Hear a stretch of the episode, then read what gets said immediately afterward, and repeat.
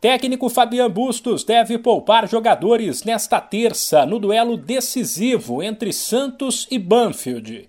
Se vencer a partida das 7h15 da noite no horário de Brasília, na Vila Belmiro, o Peixe garante vaga no mata-mata da Sul-Americana. Porém, se perder ou empatar, terá que torcer por um tropeço do União La Calera, que no mesmo horário recebe a Universidade Quito. Apesar de ser um jogo decisivo, a comissão técnica do Santos entende que há um planejamento, que a Sul-Americana por enquanto não é prioridade e que a competição é uma boa oportunidade para rodar o elenco. Fato é que pelo menos três jogadores estão fora.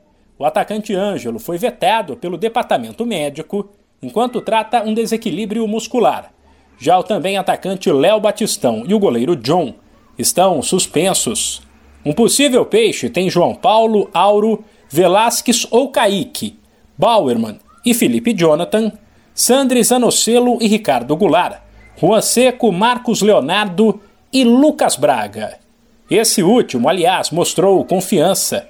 Lucas Braga lembrou a estreia ruim do Santos na Sul-Americana, com derrota para o Banfield, e falou em buscar a vitória para não depender de ninguém. Partida importantíssima, a gente sabe da responsabilidade de estar jogando em casa.